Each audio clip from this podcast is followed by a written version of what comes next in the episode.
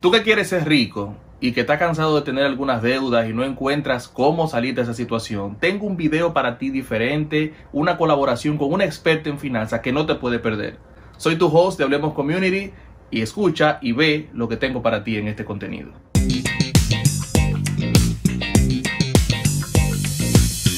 Bueno, porque estoy en compañía de una amiga de hace mucho tiempo, una experta en finanzas, mi amiga Katherine Esteves, con quien vamos a hablar hoy acerca de dinero. Vamos a ver para qué se usa, por qué tú necesitas saber de tu dinero, las deudas, qué hacer y qué no hacer. Entonces, Katherine, cuéntame cómo estás. Bienvenida, hablemos. Muchas gracias por la invitación. aquí, tranquila, tú sabes. Tranquila, muy bien. Katherine, cuéntame, eh, ¿en qué te desarrollas? ¿Qué te hace experta en finanzas? Háblale un poquito a nuestro público para que tengan una idea del background de Katherine. Bien, mira, como en la parte profesional, yo soy licenciada en Administración de Empresas, tengo maestría en gerencia de productividad y más series de certificaciones y diplomados. Me dedico al sistema financiero dominicano, tengo ya alrededor de 12 años. 12 años, o sea que 12 años, hay, experiencia, hay experiencia. No comienza a calcular la edad porque así entonces... No, no, no, eso no va, eso no va. Y también me dedico también a asesorar personas de manera independiente en, en el área de finanzas personales. Yo soy cliente de Katherine, yo le puedo, la traje porque ella me ha dado unos consejos muy buenos para salir de unas situaciones. Catherine, vamos a entrar en materia. Hablemos de dinero. ¿Para qué yo necesito dinero? ¿O para qué la gente necesita dinero? Para muchas cosas. Primero para comprar alimento. Ok. Para pagar necesidades puntuales como agua, luz, comida, pagar los estudios, okay. echar gasolina, transportarte. Pero el dinero no es el fin. Ok, o sea, el dinero es el, la herramienta con la que tú vas la que tú vas a utilizar para lograr eso que tú quieres. Dame ver si yo te entiendo. Yo no debo enfocarme solamente en tener dinero. Yo debo enfocarme en qué yo necesito y buscar el dinero para ese fin. Exactamente. para un tema importante. Hay gente que tiene mucho dinero y se vuelve un desastre. Entonces tú dirás, ¿por qué? ¿Cómo va a ser? Claro que sí. Millonarios, gente con dinero, que se vuelven, que no saben cómo manejarlo. Sí, y tienen que buscar asesores, como yo, como otros, para que le puedan orientar. Pero eso es bueno para el negocio. Sí, pero es un tema de que si, si tú tienes mucho dinero y no sabes cómo utilizarlo, tú buscas una persona para que te oriente y te ayude. La persona te da las estrategias y al final tú vuelves a lo mismo. ¿Qué tú crees que puede significar eso? No, al final terminas perdiendo el dinero. Exactamente. Vas a seguir perdiendo dinero. Y qué bueno que tú mencionas eso, porque nosotros conocemos las historias de esos grandes beisbolistas, basquetbolistas, que ganaron 90, 100, 200 millones de dólares. Y cinco años después tú te encuentras la noticia de que el tipo es indigente. Si tú dices, como una gente que se ganó 200 millones de dólares puede llegar a la indigencia? Grandes empresas que quedan en quiebra por, una mala administración. Pero tú preguntarás por qué. Como diría un artista dominicano, pregúntame por qué. ¿Por qué? La mente. Ah. La creencia que tú tengas sobre el dinero. ¿Cómo tú ves el dinero? ¿Qué tú entiendes que es el dinero para ti, para tu familia? ¿Qué te enseñaron, ¿Qué te enseñaron sobre el dinero? Okay. Eso tiene mucho que ver con, el manejo que tú tengas con el dinero. Hay algo que difícilmente se enseña en la casa y que uno viene a aprender o a querer investigar de eso cuando necesita esa herramienta específica y es el crédito. Hablemos de crédito, Catherine el crédito es simplemente una herramienta que el banco pone a tu disposición para tu adquirir ciertos bienes o algún o cumplir algún sueño. En el caso de aquellas personas que quieran hacer una maestría no tienen efectivo, pues van al banco y solicitan un crédito. Mucha gente le tiene mucho miedo porque entiende que el banco es un ladrón en buen dominicano, es verdad. La gente, eh, la mayoría de gente piensa que el banco es un ladrón. Pero es bueno que la gente sepa que el banco tiene un negocio, el banco presta dinero y tiene ganancia por ese préstamo. Exacto, el banco te busca a ti para que inviertas en él mediante cuentas de ahorro, eh, certificado financiero, otro tipo de inversiones. Entonces, ese dinero lo pone a disposición de otras personas que tienen una cierta necesidad para prestarse a una X cantidad de, de intereses. Que no es que el banco es ladrón. No, el banco no es ladrón, pero como cualquier otra empresa, debe de generar ganancias. Debe generar ganancias, es correcto. ¿Por qué es importante que yo tenga un buen score crediticio?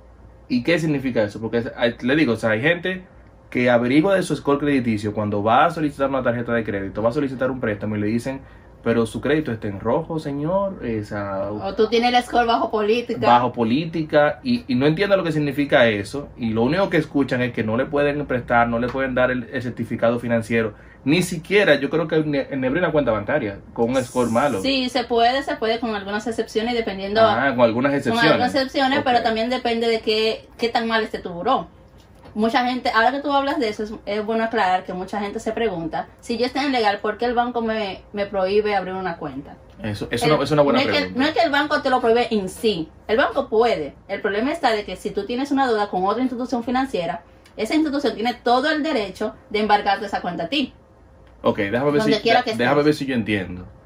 Si yo le quedé mal a otra institución financiera con un préstamo, me olvido de eso, esa cuenta cae en legal, y yo voy a otra institución financiera a abrir una cuenta de ahorros. La otra institución tiene todo el derecho legal en mi cuenta. Claro que sí. Por eso no me la abren, para evitar esas situaciones. Se puede abrir por excepción, pero es un riesgo que tú como cliente Como tomas cliente y el banco también. Atención amigos, eh, si le dicen que no la pueden abrir por un tema de que usted debe en otra institución, mejor resuelva eso primero antes de, porque se puede llevar la sorpresa de que abre una cuenta en otro banco, me corrige Catherine, Eh, y cuando sí. tú depositas tu dinero viene ¡fuap! Tú dirás, ¿y, y mi dinero me lo robaron? No, no te lo robaron, te lo embargaron. Porque tú le debes a, a otra institución. Ok. Por lo general se notifica, pero hay muchas personas, en ma- mayormente en, en nuestro país, nuestro hermoso país, que se olvidan de eso. Se olvidan que le deben a otro banco y se olvidan de que Ra- ellos tienen derecho. Raro eso, ¿verdad? Raro eso. Se ¿verdad? olvidan de que ellos tienen derecho a reclamar su dinero. Entonces, Catherine, ¿qué es tan importante que yo mantenga un buen score crediticio? ¿Y qué, qué es lo que significa eso? Mira, el score crediticio es simplemente un puntaje, una calificación que el sistema financiero te otorga para saber qué tan bueno tú eres, qué tan buen pagador tú eres, qué nivel de nivel adquisitivo tú tienes. Entonces, el banco, por lo general, desde un tiempo para acá, está, está tomando eso en consideración para darte un crédito a una equitasa. Ok. Ahora bien, Dependiendo de cómo está tu score. Exactamente. Pero eh, a más alto score, se supone que tú tienes mayor per- mejor perfil Y menos riesgo. y menos riesgo para quedar mal. Ok. Sin embargo, hay sus excepciones. Clientes que tienen muy buen score, pero no tienen capacidad de pago para pagar sus compromisos. Explícame eso. Bien. Imaginemos una- un cliente normal que gana, qué sé yo, promedio 100 mil pesos. Ok. Su ingreso neto son 100 mil pesos. Tiene un score a nivel de buró de 790, que es buenísimo. Pa- paréntesis. ¿Qué es bueno en, ese, en esa puntuación? ¿Cuánto es bueno? ¿Cuánto es malo? ¿Cuánto es término medio?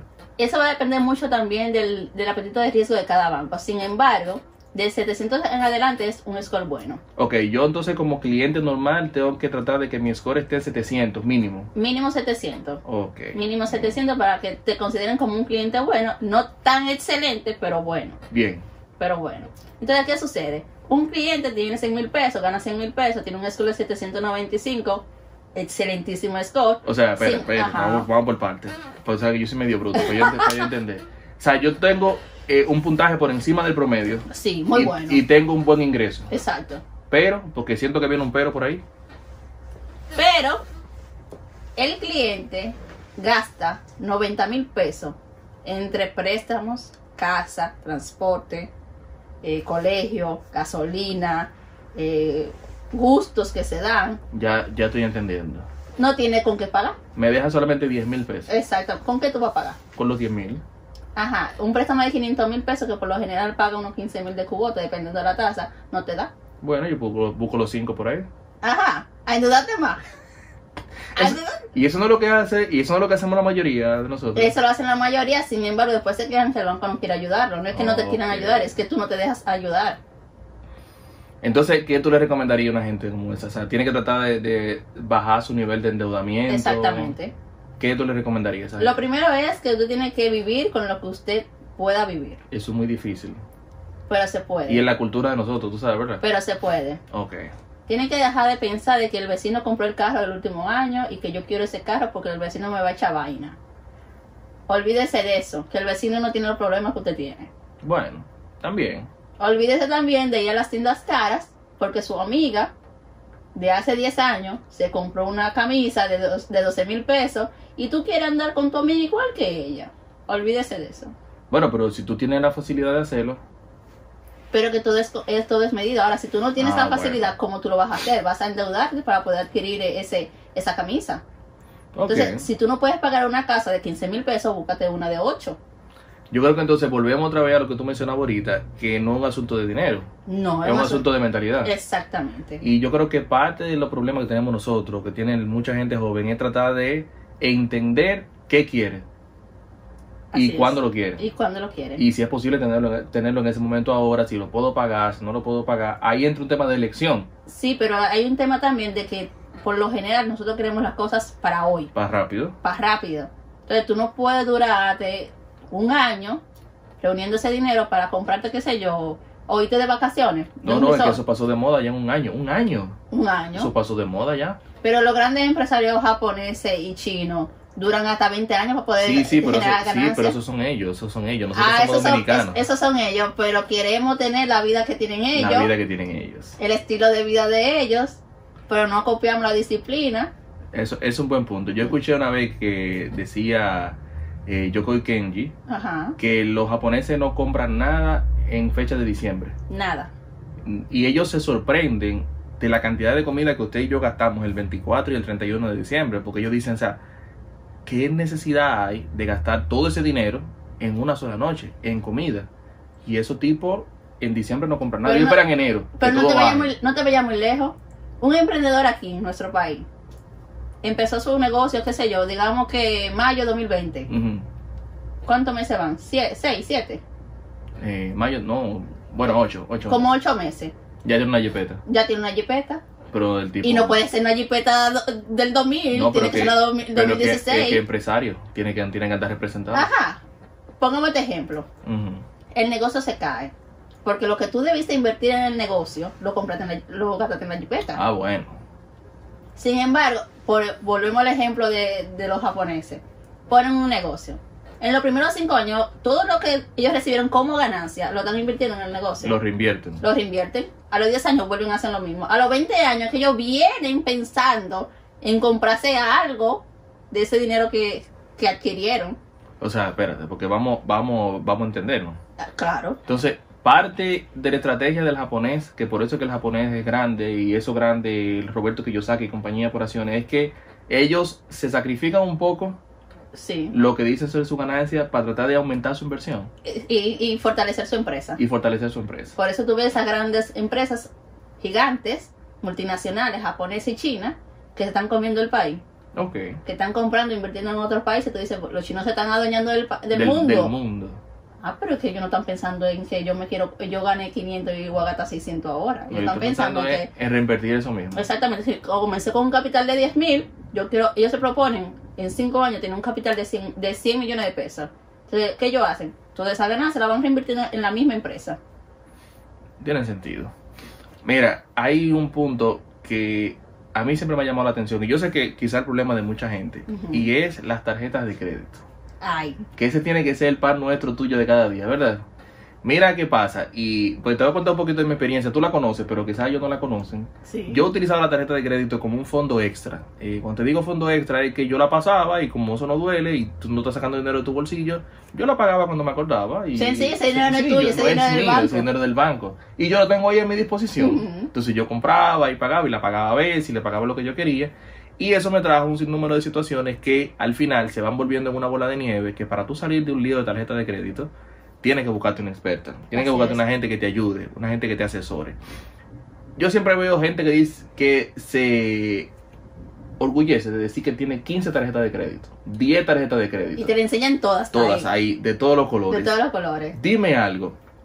Yo necesito tener 10 tarjetas de crédito. No, ¿para qué? Ok, ¿qué? Vamos, vamos a empezar con la pregunta sencilla. ¿Cómo yo me manejo bien con una tarjeta de crédito? Lo primero, ¿Cuál es el truco? lo primero es que tú tienes que saber si tú puedes tener una tarjeta de crédito. ¿Qué determina eso?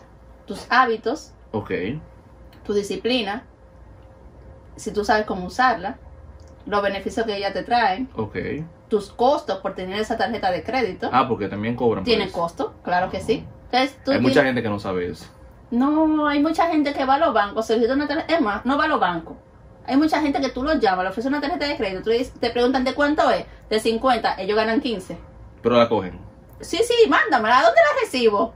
No, un mensajero la va eh, se la va a llevar. Ah, está bien, está bien, está bien. Pero, bueno, eh, te voy a hablar de. Tú sabes, tú, tú, tú hablas del punto de De- vista de, experto. yo te voy a hablar del punto de vista de cliente. Ok. O sea, tú me- yo gano 15 mil pesos, tú me ofreces una tarjeta de 50. Yo no estoy viendo lo que implica eso. Yo lo que estoy viendo es que yo voy a tener un fondo de 50 mil porque los 15 que yo tengo no me dan. Y quizá con esos 50 que yo tengo, yo uso mi tarjeta, la voy pagando al paso, le pago el mínimo un día, otro día no le pago, saco del cajero y eso como un rejuego. ¿Está mal o está bien? Está mal. ¿Por qué? Por lo siguiente, tú ganas 15. Ujú. Tú consumes lo- los 50 de la los 50 mil pesos de la tarjeta de crédito.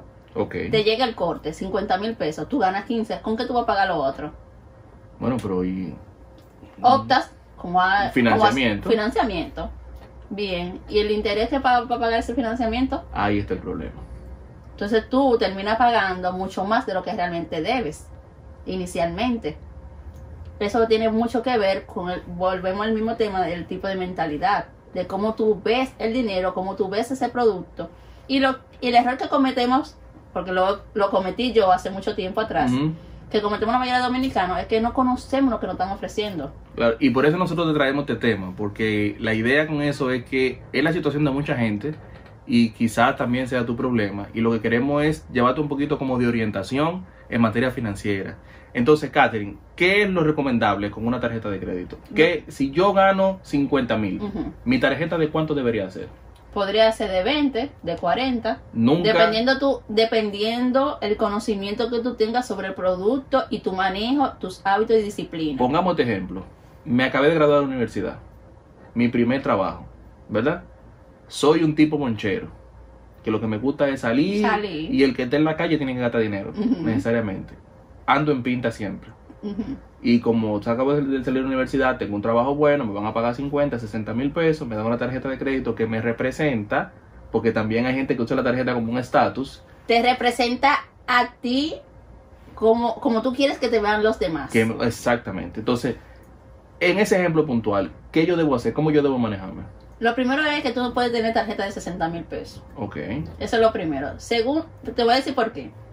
Es tu primer trabajo, tus primeros ingresos. Tienes un problema de que tú quieres que los demás te vean como una persona adinerada, Exitosa. exitosa, Exi- poder- exitosa, poderosa, Poderosa. que tiene una tarjeta gorda, puede pasar donde quiera. Entonces, eso te va a traer a gastar más de lo que tú realmente deberías de, ga- de gastar. Y eso le pasa a mucha gente. Y eso le pasa a mucha gente. En tu experiencia, ¿tú crees que es un problema común o, o- Es un problema común por el tema de que no hay esa cultura, principalmente en nuestro país, pero que eso viene más arraigado de lo que tú ves en tu casa. Si tú vives con un papá o una mamá derrochador, que no le importa gastar 20 mil pesos y que mañana le falten 30, entonces tú- vas a ir creando esa misma cultura, ese mismo hábito y vas creciendo con él. Cuando ya tú eres adulto, tú vas a repetir esa misma conducta. Pero yo te, yo te podría poner otro ejemplo, porque quizás no derrochador. Pero una familia que de escasos recursos, que prácticamente recurre mucho al crédito fácil, a los prestamistas, al fiado en el colmado, en el supermercado. Y yo crezco viendo eso. Cuando yo, cuando yo sea grande, yo voy a replicar ese modelo. Hay un punto importante. ¿Cuál? En los 12 años que yo tengo trabajando en la banca, yo he visto personas de escasos recursos ganando 15 mil pesos. Tienen certificado, tienen préstamos. No, no relaje. ¿cómo Y manejan sus productos mejor que cualquier empresario de este país. Con 15 mil pesos. O sea que se puede. Se puede. El problema está en la mente, el problema está en tu conducta, en tus hábitos, en tu disciplina. Si tú sabes que tú ganas 15 mil pesos, tú no puedes gastar 20, tú no puedes gastar 30. Tienes que gastar o 8, dependiendo de tus necesidades básicas, lo, lo que te cuesta a ti vivir, o tú gastas 5, pero no gastes los 15 ni gastes 20. Es, es un problema común. Mucha gente le dirá, tú eres tacaño. No, tú no- yo no soy tacaño. Yo soy disciplinado. Si yo sé que yo no puedo gastar 8, gasto 8. Entonces dime algo, ¿cuántas tarjetas de crédito debería tener una gente para manejarse de una forma que no incurra en deudas, que no incurra en situaciones difíciles? ¿Cuántas tarjetas de crédito tú recomiendas? Máximo 2. Máximo dos. Y no lo recomiendo solamente yo, lo recomendamos todos los asesores financieros personal. Por la siguiente razón. Primero, tiene que tener cortes diferentes. Una puede cortarte el 15, otra puede cortarte el 30. Atención a este punto, que este punto Importante. importante. Cuando usted va a vaya a coger una tarjeta, Catherine, explícaselo tú. Trata de que la fecha a la que tú tienes que pagarla no sea la misma. Ujú.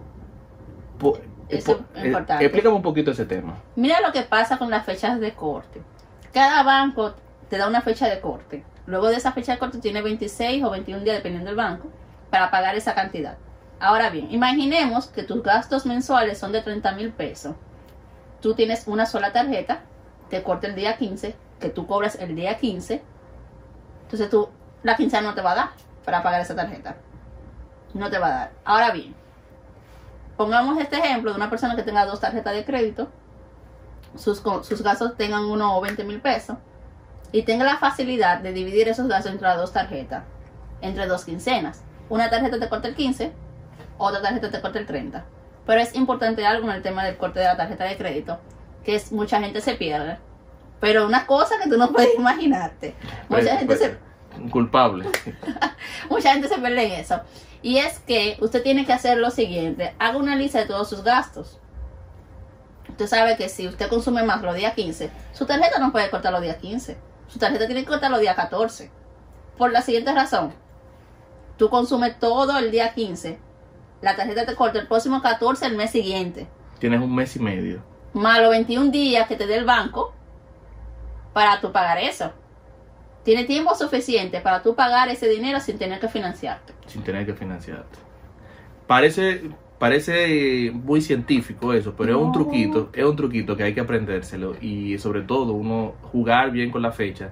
Y yo creo que más un tema también ahí entra la disciplina de nuevo, Exacto. donde tú tienes que saber cuándo tú vas a consumir de la tarjeta, que esa es mi otra pregunta. Tú tienes una tarjeta de 50 mil.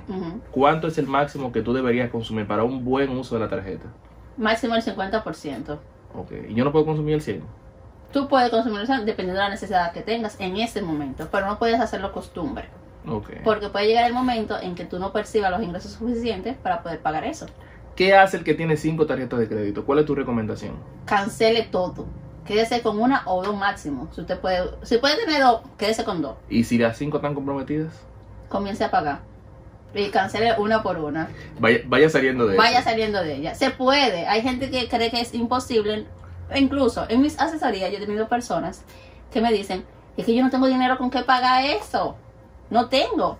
Pero usted puede vender algo. Ajá. Usted puede hacer Uber. Usted puede revender algo que tenga en su casa, que tenía mucho tiempo que no lo usa. Que porque otra cosa, tenemos la casa llena de artículos que no usamos hace seis meses, siete meses, un año. Y no queremos venderlo porque lo compramos hace mucho con una amiga mía. Que, Y el valor y sentimental. el valor sentimental. Pero entonces la deuda del banco está creciendo. Es un problema. Siem- tú siempre vas a tener la oportunidad de salir de tus deudas si combinas dos cosas. Generar ingresos y disciplina. Sí, eso No puede, hay, no hay puede de la excusa para eso. Bueno, ahí están entonces. Y cualquier cosa que te busquen a ti. Exacto.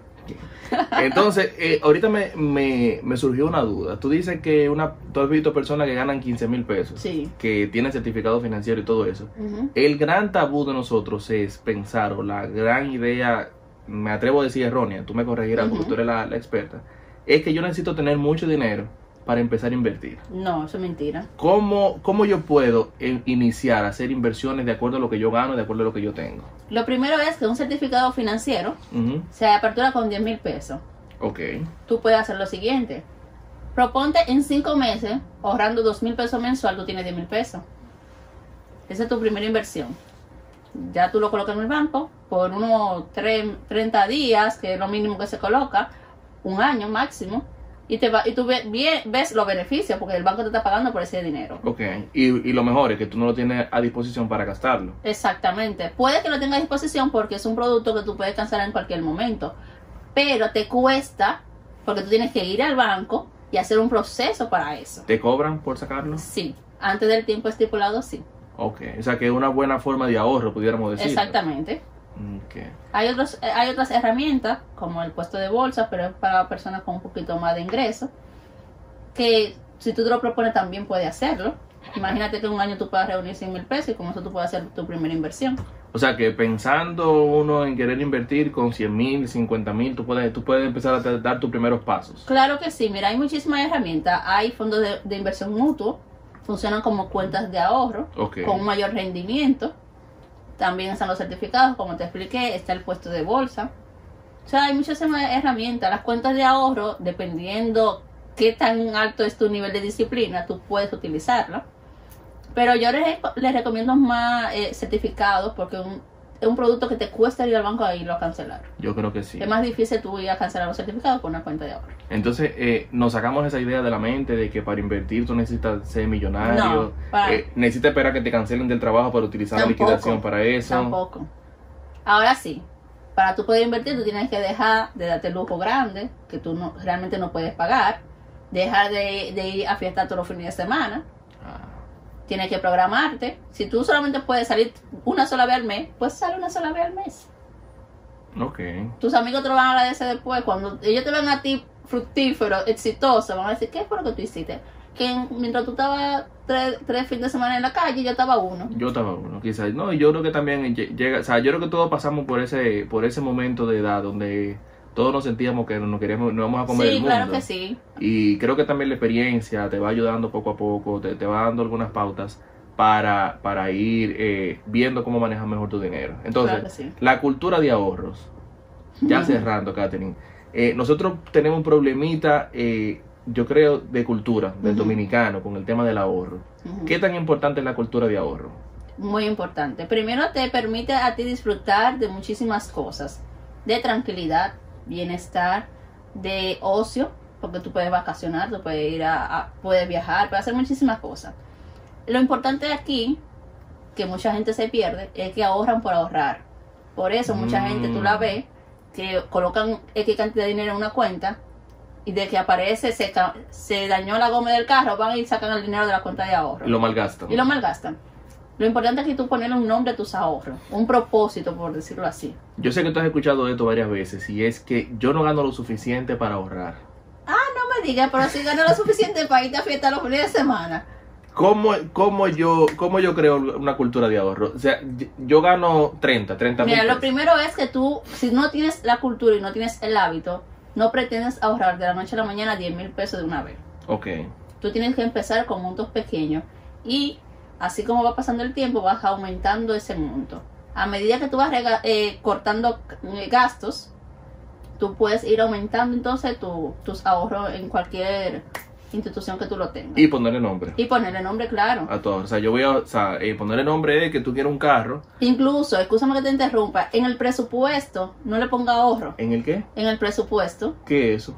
¿Cómo que qué es eso? Es sencillo. Usted tiene que sentarse y organizar sus gastos y sus ingresos mensuales. Todo lo que usted recibe y lo que tú tienes que gastar. Espérate, ok. Me estás diciendo que yo tengo que tener una lista de lo que yo debo pagar con fechas y todo y yo tengo que saber cuánto voy a recibir. Claro, y cuándo tienes que pagarlo. Pero, y no es que yo cobro y voy para el supermercado y compro lo que yo tenga que- y después de ahí reparto lo que quede y si queda bien y si no, Todo lo contrario, usted tiene que saber cuánto, Ah. hasta cuándo tú, hasta cuándo tú puedes gastar. ¿cómo va a ser? Claro que sí. Incluso te decía con el tema del ahorro que no le- en el presupuesto tú no puedes ponerle ahorro. ¿Y qué le pongo?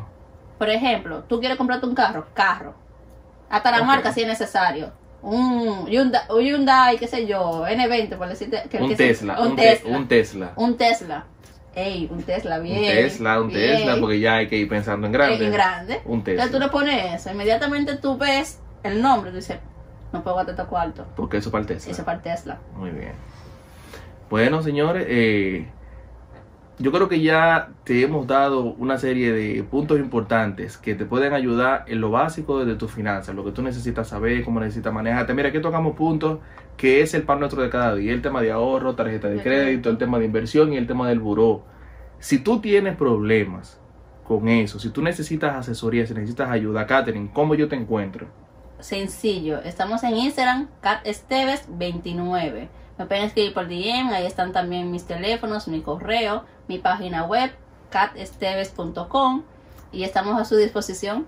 Yo soy cliente de Catherine, señores, y eso es en serio. Catherine me ayudó con una situación que yo tenía y yo la puedo recomendar. Por eso la siento aquí delante de ustedes, porque yo sé que igual que tú que me estás escuchando, has tenido problemas con tarjeta de crédito, con ahorro y todas las cosas. Y tú no te imaginas la tranquilidad que tiene una gente cuando sus finanzas están en orden. Eso es, eso no tiene precio, eso no hay nada en el mundo que lo compre. Por eso te traímos este tema, hablemos de dinero, para que puedas ir saliendo poco a poco de tus situaciones. Soy tu host, Argenis Pérez, de Hablemos Community. Espero que te haya gustado la colaboración que hicimos con Katherine y que puedas visitar sus redes, arroba catesteves29, y puedas empaparte de todo lo que ya tiene que ver con el tema del dinero. Te espero en el próximo episodio de esta tu comunidad.